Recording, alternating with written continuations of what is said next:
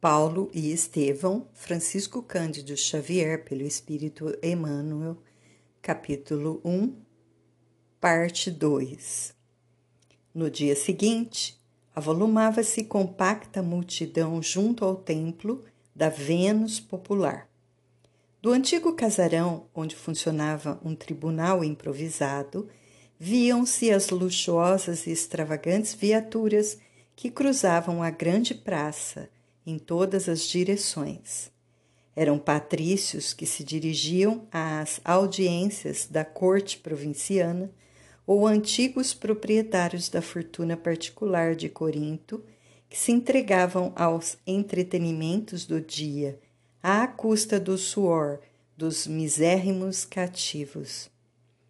Desusado movimento caracterizava o local observando-se de vez em quando os oficiais embriagados que deixavam o ambiente viciado do templo da famosa deusa entupido de capitosos perfumes e condenáveis prazeres. Josedebe atravessou a praça, sem se deter para fixar qualquer detalhe da multidão que o rodeava, e penetrou no recinto, onde Licínio Minúcio, cercado de muitos auxiliares e soldados, expedia numerosas ordens. Os que se atreveram à queixa pública excediam tão somente de uma centena, e depois de prestarem declarações individuais, sob o olhar percussiente do legado, eram um por um conduzidos para a solução isolada do assunto que lhes dizia respeito. Chegada a sua vez, o velho israelita expôs suas reclamações particulares, atinentes às indébitas expropriações do passado e aos insultos de que fora vítima na véspera, enquanto o orgulhoso patrício lhe anotara as menores palavras e atitudes do alto de sua cátedra, como quem já conhecia de longo tempo a personagem em causa. Conduzido novamente ao interior, Josedeb esperou, como os demais, a solução dos seus pedidos de reparação à justiça, mas aos poucos, quando outros eram convocados, nominalmente ao acerto das contas com o governo provincial, reparava que o antigo casarão se envolvia em grande silêncio, percebendo que sua vez possivelmente fora adiada por circunstâncias que não podia presumir. Instado nominalmente a dirigir-se ao juiz, ouviu grandemente surpreendido a sentença negativa, lida por um oficial que desempenhava as atribuições de secretário daquela alçada. O legado imperial, em nome de César, resolve ordenar o confisco da suposta propriedade de Josedeb Benjared, concedendo-lhe três dias para desocupar as terras que ocupa indebitamente, visto pertencerem com fundamento legal ao questor Licínio Minúcio, habilitado a provar a qualquer tempo seus direitos de propriedade. A decisão inesperada causou intensa comoção ao velho israelita, a cuja sensibilidade aquelas palavras levaram um efeito de morte. Nem saberia definir a angustiosa surpresa. Não confiara na justiça e não estava à procura de sua ação reparadora? Queria gritar o seu ódio, manifestar suas pungentes desilusões, mas a língua estava como que petrificada na boca, retraída e trêmula. Após um minuto de profunda ansiedade, fixou no alto a figura detestada do antigo patrício que lhe causava agora a derradeira ruína e envolvendo-o na vibração colérica da alma revoltada e sofredora, encontrou energias para dizer: Ó oh, ilustríssimo questor, onde está a equidade das vossas sentenças?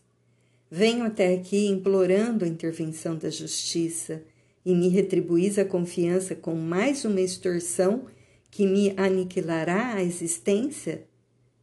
No passado, sofri a desapropriação descabida de todos os meus bens territoriais, conservando com enormes sacrifícios a chácara humilde onde pretendo esperar a morte.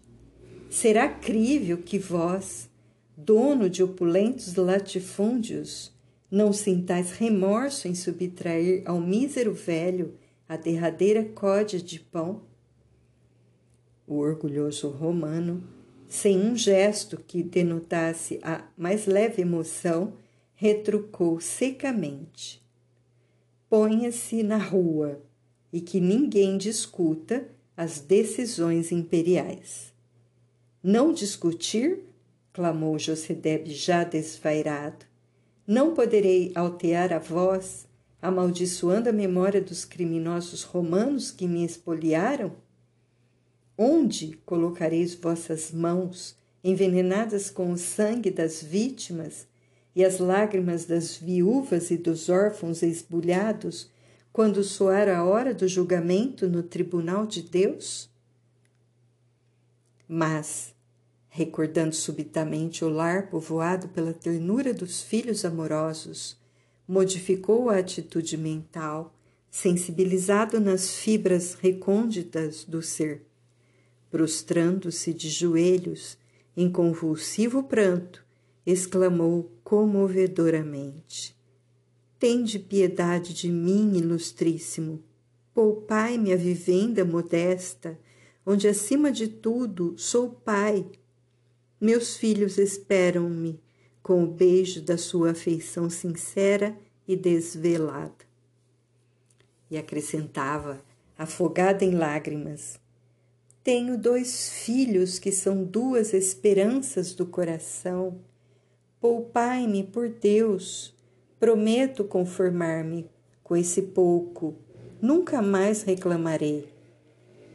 Entretanto, o legado impassível respondeu com frieza, dirigindo-se a um soldado. Espartaco, para que esse judeu impertinente se afaste do recinto com as suas lamentações, dez bastonadas.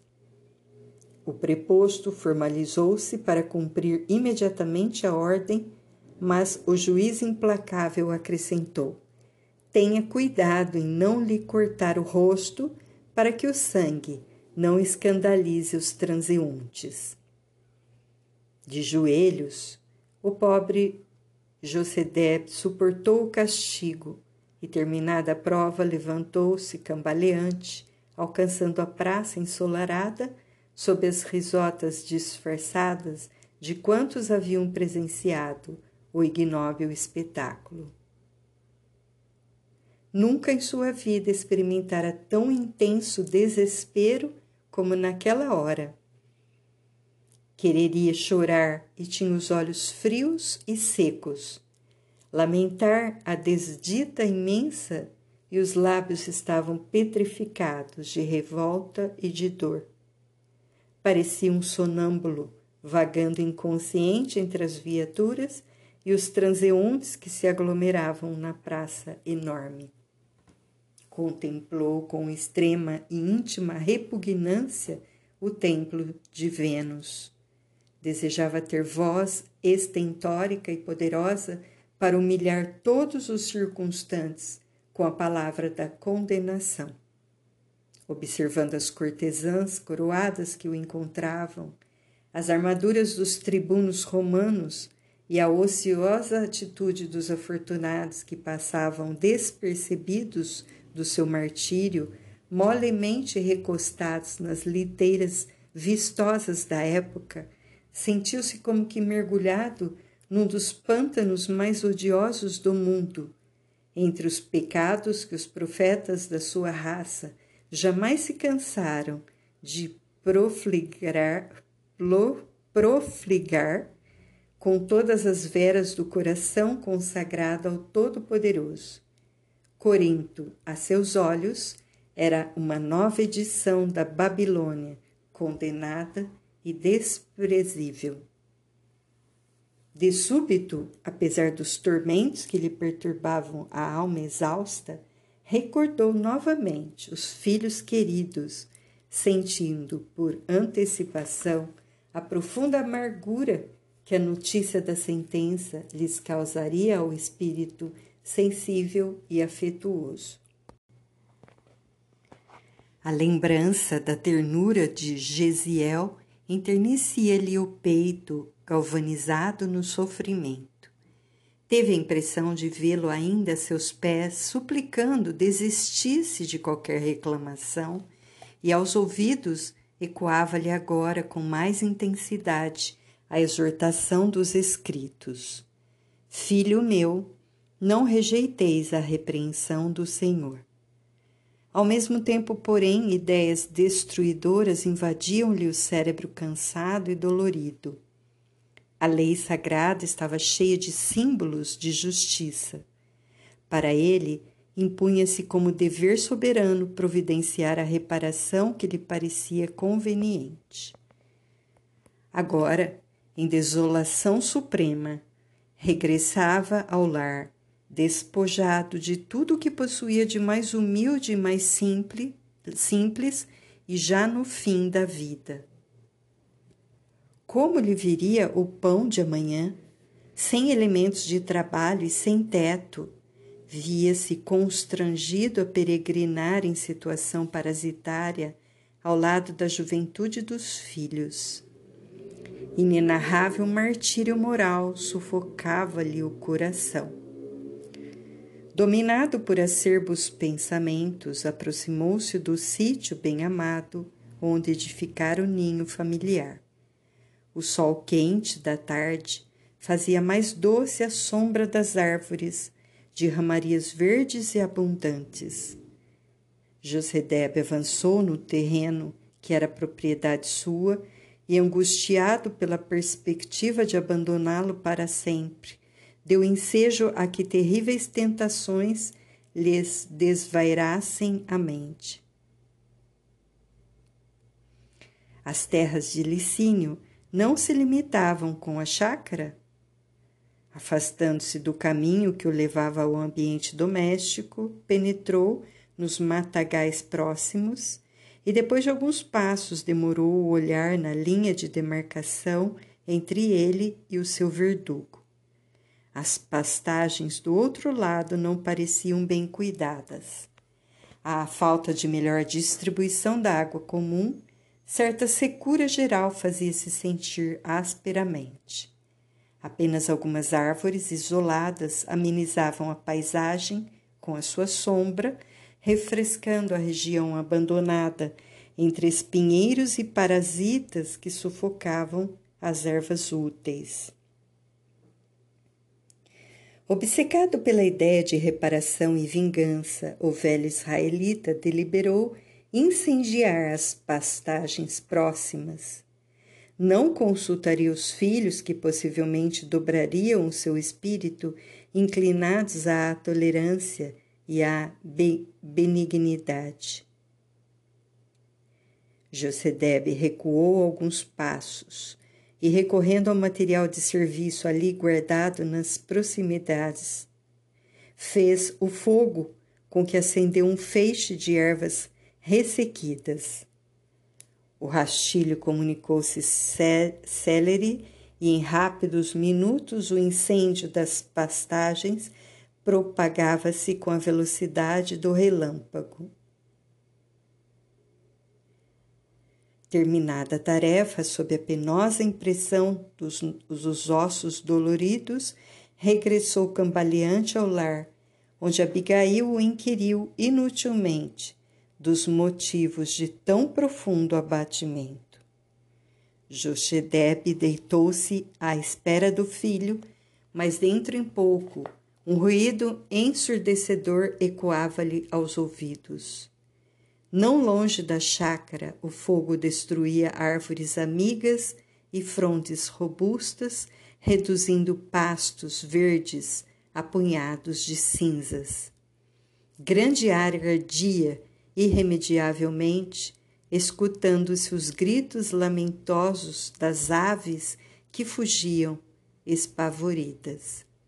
Pequenas benfeitorias do questor, inclusive algumas termas pitorescas de sua predileção, construídas entre as árvores, ardiam igualmente, convertendo-se em negros escombros.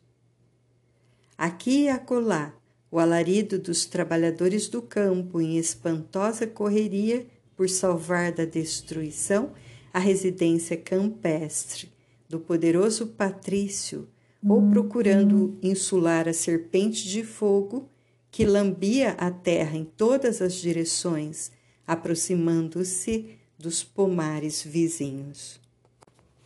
Algumas horas de ansiedade espalharam as mais angustiosas expectativas, mas ao fim da tarde o incêndio fora dominado depois de ingentes esforços. Debalde, o velho judeu, enviara mensagens à procura do filho dentro dos círculos de serviço da sua pequena herdade. Desejava falar a Gesiel das suas necessidades e da situação tormentosa em que se encontravam novamente, ansioso por descansar a mente atormentada nas palavras dulcificantes da sua ternura filial. Entretanto, somente à noite, com as vestes chamuscadas e as mãos ligeiramente feridas, o jovem entrou em casa, deixando entrever no cansaço da fisionomia a laboriosa tarefa que se impusera. Abigail não se surpreendeu com seu aspecto, entendendo que o irmão não deixara de auxiliar os companheiros de trabalho da vizinhança nas ocorrências da tarde, preparando-lhe aos pés cansados e às mãos doloridas o banho de água aromatizada, mas tão logo o viu e notou as mãos feridas, foi com espanto que Josedeb exclamou: Onde estiveste, filho meu? Gisiel falou da cooperação espontânea no salvamento da propriedade vizinha e, à medida que relatava os tristes sucessos do dia, o pai deixava trair a própria angústia na face sombria em que se estereotipavam os traços rudes da revolta que lhe devorava o coração.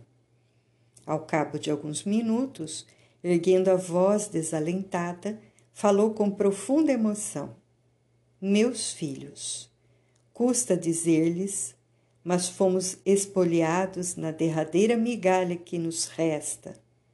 Reprovando a minha reclamação sincera e justa, o legado de César determinou o sequestro do nosso próprio lar. A iníqua sentença é o passaporte da nossa ruína total. Pelas suas disposições, somos obrigados a abandonar a chácara em três dias. Elevando os olhos para o alto, como a insistir junto à divina misericórdia, exclamava com o olhar embaciado de lágrimas. Tudo perdido. Por que fui assim desamparado, meu Deus? Onde a liberdade do vosso povo fiel, se em toda parte nos exterminam e perseguem sem piedade? Grossas lágrimas escorriam-lhe pelas faces, enquanto a voz trêmula narrava aos filhos os pesados tormentos de que fora vítima.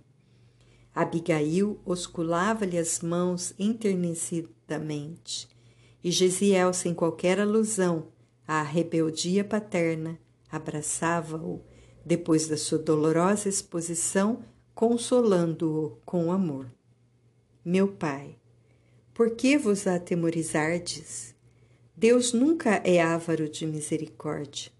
Os escritos sagrados nos ensinam que ele, antes de tudo, é o Pai desvelado de todos os vencidos da terra. Essas derrotas chegam e passam. Tendes os meus braços e o cuidado afetuoso de Abigail. Por que lastimar-se amanhã mesmo? Com o socorro divino, poderemos sair desta casa para buscar outra em qualquer parte, a fim de nos consagrarmos ao trabalho honesto? Deus não guiou o nosso povo expulso do lar através do oceano e do deserto? Por que negaria então seu apoio a nós que tanto o amamos neste mundo? Ele é a nossa bússola e a nossa casa. Os olhos de Gesiel fixavam o velho genitor em uma atitude de súplica profundamente cariciosa. Suas palavras revelavam o mais doce enternecimento no coração.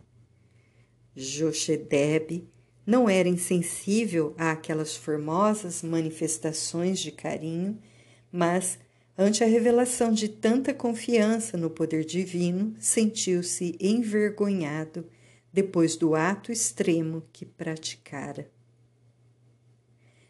Descansando na ternura que a presença dos filhos lhe oferecia ao espírito desolado, dava curso às lágrimas dolorosas que lhe fruíam da alma pungida por acerbas desilusões.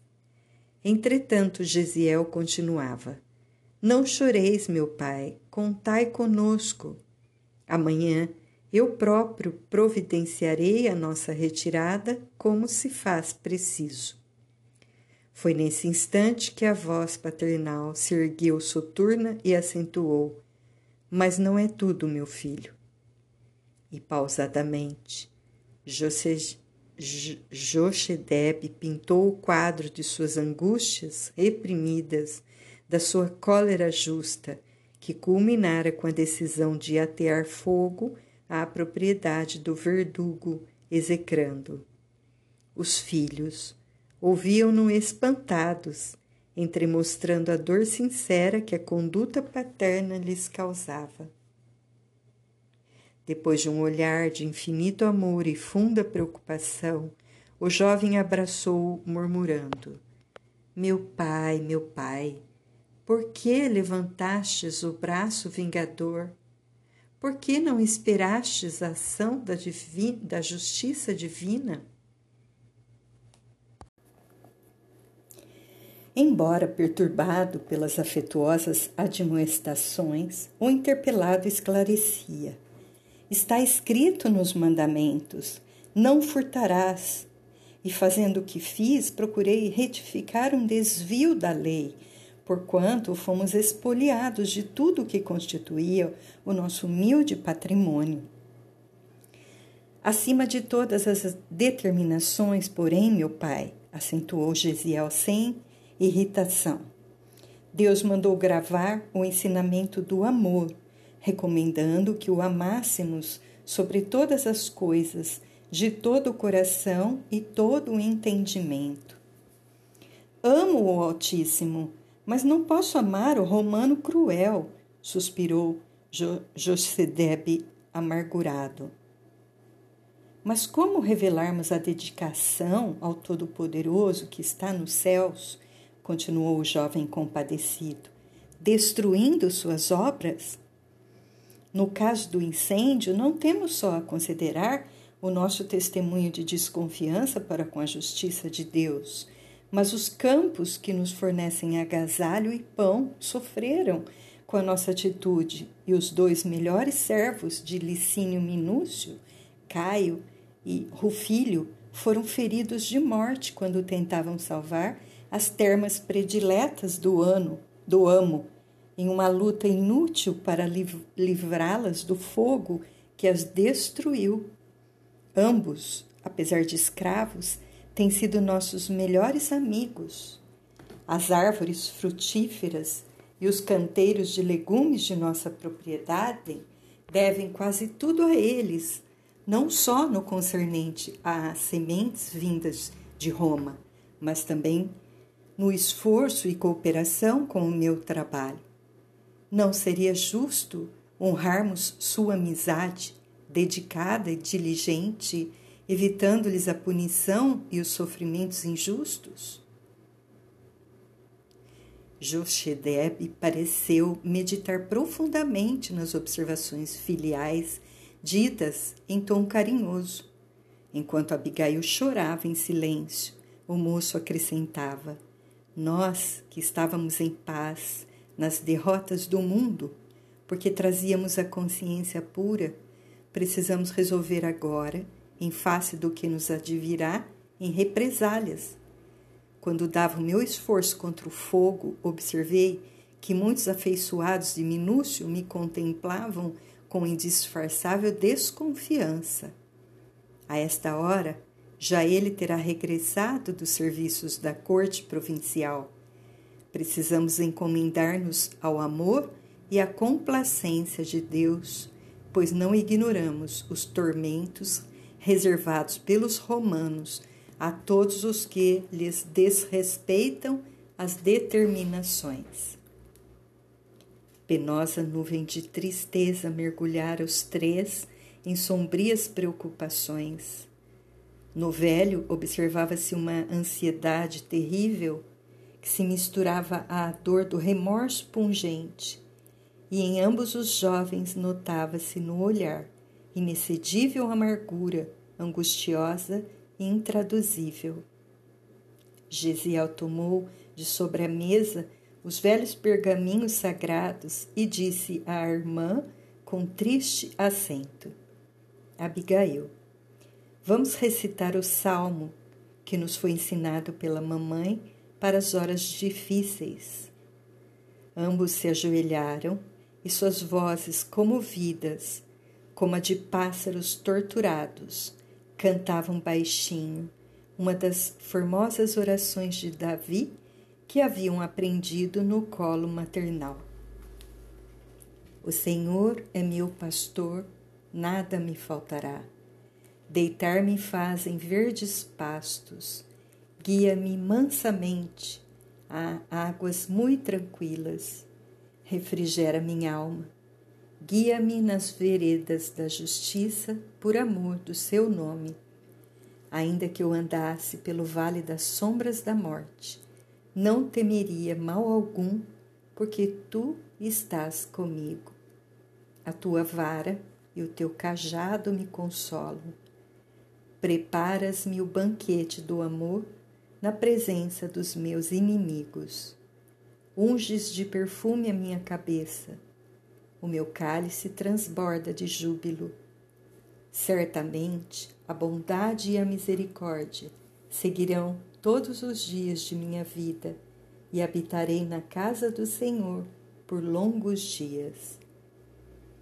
Nota do autor espiritual, Salmos 23. O velho Jochedeb acompanhava o cântico dolorido, sentindo-se o preço de amargosas emoções. Começava a compreender que todos os sofrimentos enviados por Deus são proveitosos e justos, e que todos os males procurados pelas mãos do homem trazem invariavelmente torturas infernais à consciência invigilante. O cântico abafado dos filhos enchia-lhe o coração de tristezas pungentes. Lembrava agora a companheira querida que Deus havia chamado à vida espiritual. Quantas vezes acalentara-lhe ela o espírito atormentado com aqueles versos inesquecíveis do profeta. Bastava que a sua observação amiga e fiel se fizesse ouvir para que o sentido da obediência e da justiça lhe falasse mais alto ao coração. Ao ritmo da harmonia cariciosa e triste que apresentava acento singular na voz dos filhos idolatrados, Jochedeb chorou longamente. Da pequenina janela aberta no aposento humilde, seus olhos buscaram ansiosamente o céu azul que se enchera de sombras tranquilas. A noite abraçara a natureza e muito longe, no alto, começavam a luzir as primeiras estrelas identificando-se com as sugestões grandiosas do firmamento, experimentou intensas comoções na alma ansiosa. Profundo enternecimento fê-lo levantar-se e, sedento de revelar aos filhinhos quantos amava e quanto deles esperava naquela hora culminante da sua vida, Inclinou-se de braços abertos, com significativa expressão de carinho, e quando as últimas notas se desprendiam do cântico dos jovens enlaçados e genuflexos, abraçou-os em pranto, murmurando: Meus filhos, meus queridos filhos. Nesse instante, porém, abriu-se a porta e um pequenino servidor das vizinhanças anunciou com grande assombro a lhe transparecer nos olhos: Senhores, os soldados Zenas e mais alguns companheiros chamam-vos à porta. O velho colou a destra ao peito o preço, enquanto Gesiel pareceu meditar um instante. Todavia, revelando a firmeza do seu espírito resoluto, o jovem exclamou: Deus nos protegerá. Daí a instantes, o mensageiro que chefiava a pequena escolta leu o mandado de prisão de toda a família. A ordem era categórica e irrevogável. Os acusados deveriam ser recolhidos imediatamente ao cárcere, a fim, de, a fim que se lhes esclarecesse a situação no dia seguinte. Abraçado aos dois filhos, o pobre israelita marchou à frente da escolta que os observava sem piedade. Jochedeb contemplou os canteiros de flores e as árvores bem amadas junto da casinha singela em que tecera todos os sonhos e esperanças da sua vida. Singular emoção dominou-lhe o espírito cansado.